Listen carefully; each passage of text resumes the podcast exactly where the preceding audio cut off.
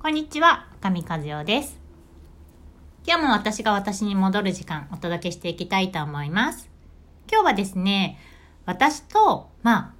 第三者、もう一人、誰かいたとしたとして、そのまあ他人との境界線の引き方についてお伝えしていきたいなと思っています。もうね、大事なことがね、一個だけあるので、もうそれをね、使っていただくだけで、自分と相手との境界線が上手に引けるようになるっていうことがあるんですね。なので、それをね、お伝えしていきたいなと思っています。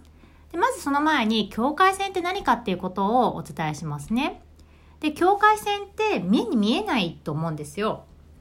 私と、まあ、誰かとの間にこう線がね引いてあるわけではないから、まあ、境界線って言ったところでえどこに線があるのっていうことになると思うんですけどこれってどういうことかっていうと心と心のまああのなんていうんですかね区切りというか境目というかそういうものだと思っていただけたらいいかなと思っています。私の気持ちとあなたの気持ちを分ける言葉というか分けるものみたいな感じで思っていただけるといいかなと思うんですね。でこの境界線がなかったり曖昧だったりするとどういうことかっていうと自分の心の中に相手をこう侵入させやすいし逆に相手の心の中に自分も入りやすくなってしまうんですね。で例えばどういうことかっていうとお母さんにが悲しんでたとするじゃないですか。でそうすると自分も一緒に悲しくなってしまったりとかあと逆に自分がすごい悲しんでる時に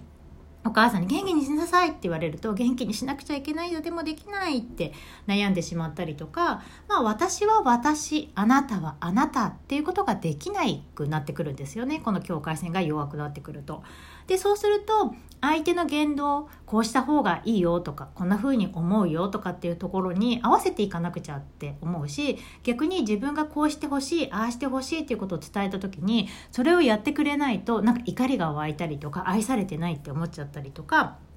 そういうことがねあったりすると思うんですね。であの要は自分は相手とは違う存在なわけですよ。で相手も私とは違う存在。なんだけど自分の思うように動いてほしいとか相手の思うように動かなきゃいけないって。そうなるとやっぱ人生がねきつくなってくると思うんですね。なぜなら私と相手との気持ちって絶対に違うし望みも違うと思うんですよ。まあ時々一致はしますよ。一致する時はあるけどそんなぴったり 100%, 100同じっていうことってなかなか難しいと思うんですね。で会えばあれあったあっただけで、まあ、それはそれでいいと思うんです。ですけどこの違った時に自分を曲げなきゃいけないとか自分に嘘つかなきゃいけないとかそういうことが繰り返されてくるとどうなるかっていうと自分の気持ちが分かんなくなってくるし自分がどういう人間か分かんなくなってくるし自分の好きなことが分からないとか自分のやりたいことが分からないとかそういうのってその人に合わせすぎたっていうことがあると思うんですよね。で自分の気持ちが分からなくなっちゃった。で往々にしてもうめちゃめちゃいい子とか優等生にはやっぱりこれは多いと思います。私も含めてなんですけどね。お母さんにこんな風にしたらいいよとか世間的にこんな風にするものだよって言われたことをそのまま自分の中でそれが大切だと思ってやってきた。で自分のあなんかちょっとこれ違うよなとかあんな風にとはちょっと私は思えないなって思ったとしてもいや世間が言うから周りが言うからお母さんが言うから夫が言うからとかあの会社の人が言うから同僚が言うからみたいな理由で自分の思いをちょっとこう殺してきてる場合その場合はどうしてもそういうこう境界線が曖昧になるというか自分の境界線よりもその人たちの言うこととか世間体の方が正しいって思いがちなのでそうなってくるとやっぱり苦しくなってくることが多くなると思うんですね。でそれはやっぱり境界線を引いてないっていうことになるかなと思っていてその境界線を引いていくっていうのはすごい大事なことかなと思うんです。でじゃああの早速なんですけど境界線を引くのに一番大事なことは何かっていうと、まあ、目には見えないんだけれども言葉の上ででもいいんだけれど誰かと何かを会話していった時にあなたはそう思うんだねってあなたはそうなんだねって一旦受け止めてあげるっていうことが大事になってくるかなっていうふうに思っています。でこの「あなたはそう思うんだね」とか「あなたはそうなんだね」っていうことこれを一言ワンクッション入れるだけで会話もねすごい楽ちんになるんですよね。でどういうことかっていうと例えば私と夫が今いるんですけどまあいるんですけどっていうか、まあ、結婚してるんでいるんだけど私と夫との会話っていうのは昔はねどっちかがどっちかを否定するっていうかまあ大体私が否定してるんですけど会話だったわけですよ。でそうすると夫が A って言って私は B っていう意見を持ってたとしたら「え A なんておかしい私は B だもん」とか言って「B に従ってよ」っていう会話になっちゃう。でそうすると夫はもう A だと思ってたんだけど B にあの変えてくれる時もあるしもういいよじゃあそれでみたいな感じの時もやっぱりあってそれってね私としてもなんかなんかそんないやいや言わないでよみたいなね。なんかそういう気持ちがこうね自分の意見は通ったんだけれどもちょっとこうあまりこう心が満たされる会話ではなかったんですよね。でそうではなくってあ夫は A なんだ。私は B なんだ。じゃあ2人の大事なところはここの部分だから C っていう案が出るねみたいな。そういう会話がね私の中では理想で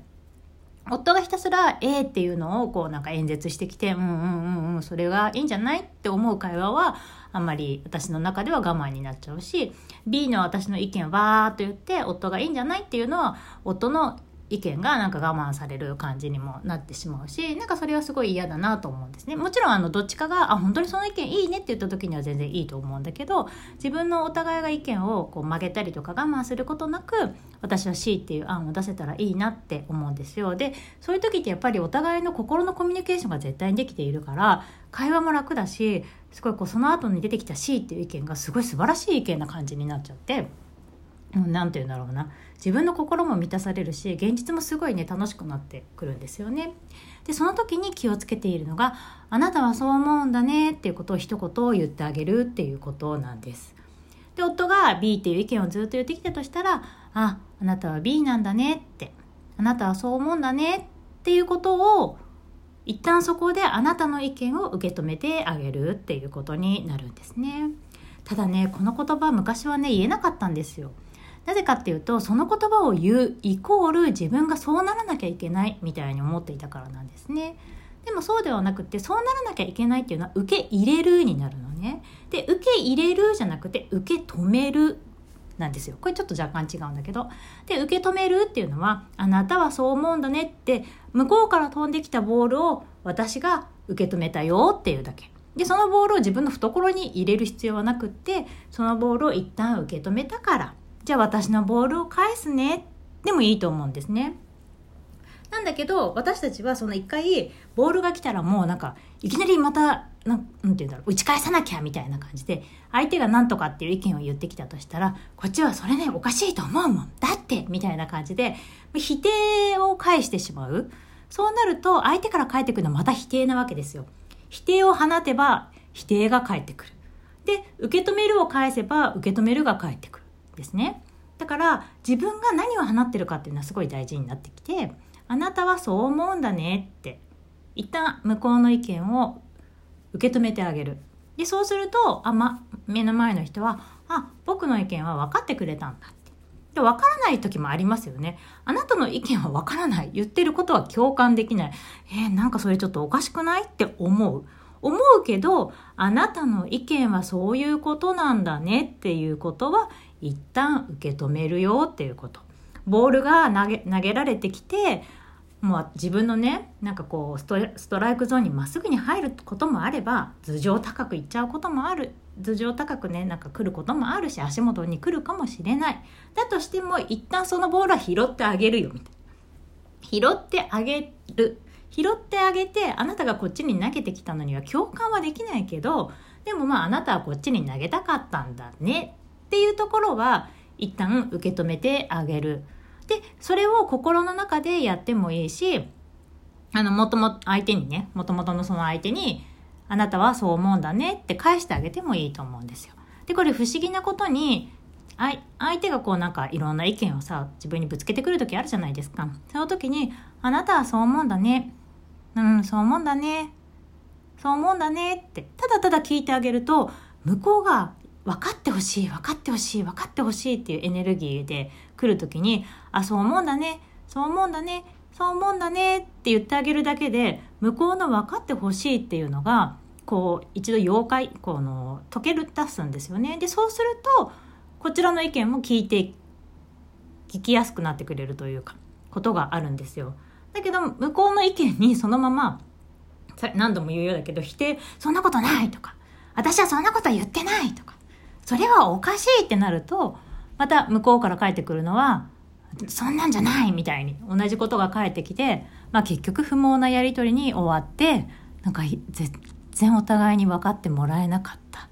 すげえ疲れた、もう会いたくない。みたいなことになりがちなんですよね。で、そうではなくて、やっぱりお互いの意見って違うことが当たり前だと思って私はいて、まあ分かり合えたらいいけど分かり合えないことって結構多いなと思ってるんですよ。で、分かり合えなくても目の前の人がどんな思いでそれを伝えてくれたのかとか、どんな思いで何それを選択したのかっていう思いを、それは分かってあげたいなって思っていて、共感できない時もいっぱいあるし、なんじゃそりゃっていうようなこともいっぱいあるんだけど、そちら側の視点からそういうふうに見えるんだねって。わかるわかるって。でもこっち側の視点はこうなんだよっていう。なんかそんなね、会話ができたら、まあお互いがね、我慢するっていうこともないのかなと私は思っているんですよね。だからどっちからの視点から見たとしてもどっちも正解なんですよ。どっちも合ってる。向こうからはそう見えるし、こっちからはそんな風に見えないみたいな。で、それは正しいか間違ってるかって判断してしまうと、もうそれこそあの人の数だけ正しさってあるし正しいか正しくないかを言いまかそうとしてしまうとお互いが苦しくなりますよね。だってどっちも正しいんだもん。どっちも正しい。どっちも合ってる。そうだよねっていう会話をするためにはあなたはそう思うんだねっていう言葉を心の中でもいいし実際に言ってもいい。いうことで自分の心にねちょっと一回線を引いてその人の言葉をわざわざ入れなくていいからその言葉をねちょっと自分の自分と相手の心の境界線にね使ってもらえたらいいかなと思っています。ということで今日はおしまいです。バイバイ。